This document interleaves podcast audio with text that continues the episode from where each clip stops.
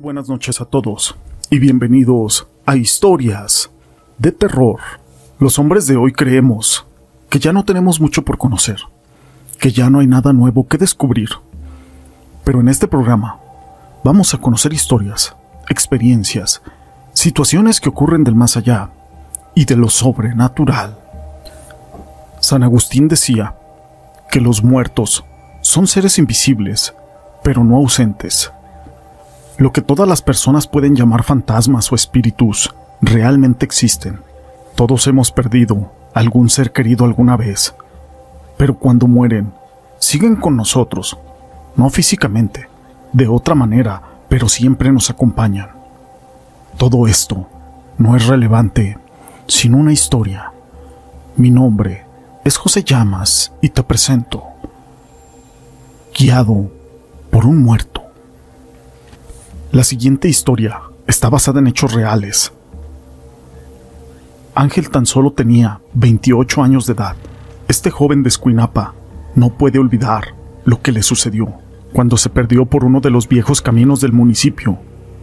Esos viejos caminos que se encuentran entre matorrales de Escuinapa son poco visibles, pero también esconden cientos de historias, y donde muchos lugares tienen historias que contar.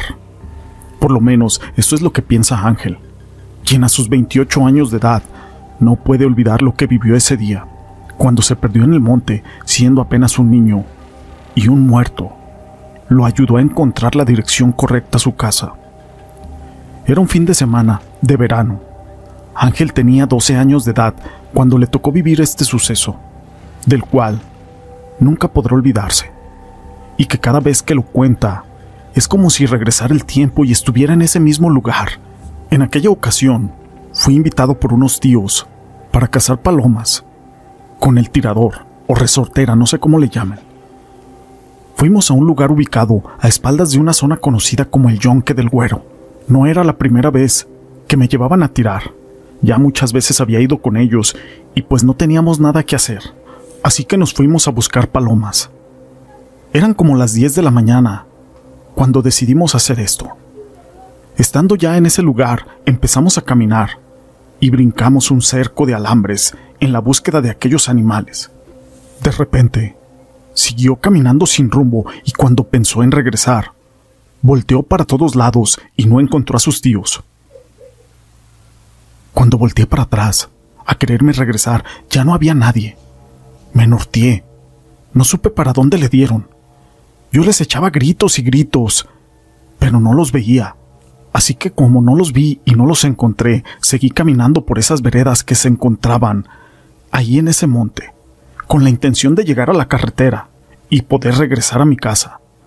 Pero entre más caminaba más me perdía. Sentía que no podía encontrar el camino de regreso. Y por más que caminaba, lo único que pasaba era el tiempo y no encontraba aquel camino que me pudiera regresar a la casa o sacar alguna carretera. Al contrario, en lugar de escuchar carros, escuchaba cercas el tren, y pues yo sabía que las vías del tren estaban lejos de la carretera. De tanto caminar el cansancio ya se estaba apoderando de mí, y la tarde caía. Así que me dio más miedo, pues yo me imaginaba estar solo en la oscuridad y en medio de aquel monte, ya sentía que me desmayaba de lo cansado y la boca la tenía seca. Así que fui a ponerme a rezar. Era lo único que yo podía hacer, pedirle a Dios que me ayudara. Pero seguí caminando.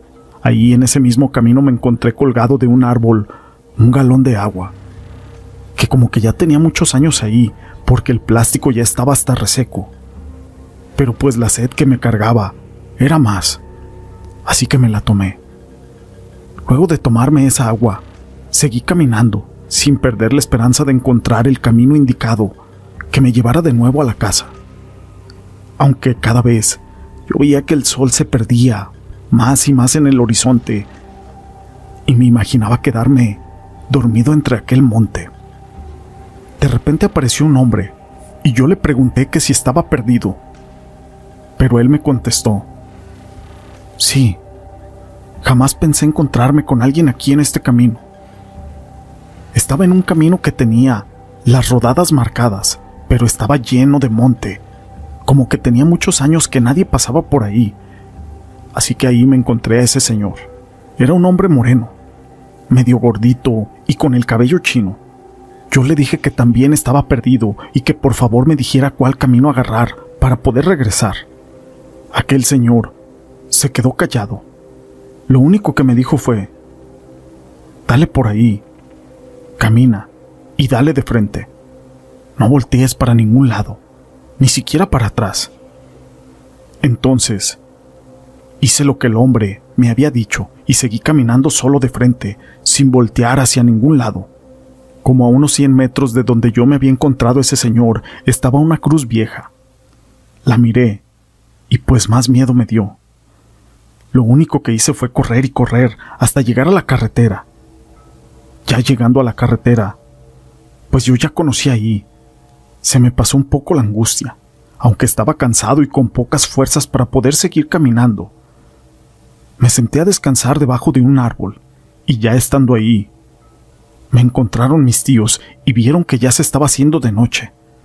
Así que ellos habían decidido ir a buscarme. Ellos ya se habían ido a la casa y habían pensado que tal vez yo ya había llegado de regreso, pero no era así. Cuando iban rumbo a buscarme, llegaron a donde yo estaba y les platiqué de ese hombre, pero no me dijeron nada. Me llevaron a la casa y unos 20 días después de que yo me había perdido, surgió la plática, y de nueva cuenta les volví a contar acerca de aquel hombre que me había encontrado en aquel camino. Ahí fue donde me dijeron que en ese lugar donde yo estaba, hace muchos años habían matado a un señor y que ahí estaba una cruz, y pues que esa cruz era de él. Era la misma cruz que yo había visto, y las características del hombre que habían matado eran las mismas de aquel hombre misterioso que yo había visto y aunque en ese momento sentí muchísimo miedo, al final de cuentas le estoy agradecido porque él fue la guía para poder regresar sano y salvo a mi casa. Justo en ese lugar donde se había perdido Ángel, cuenta la leyenda que se aparece una persona a quien pasa por ese sitio. Solamente que en esta ocasión no solamente se le apareció, sino que también le dijo cómo podía regresar a su casa. Esta historia la quise compartir con ustedes. Si les ha gustado, Déjenme su pulgar arriba. No olviden en dejar sus comentarios. Y gracias por ser parte de este canal.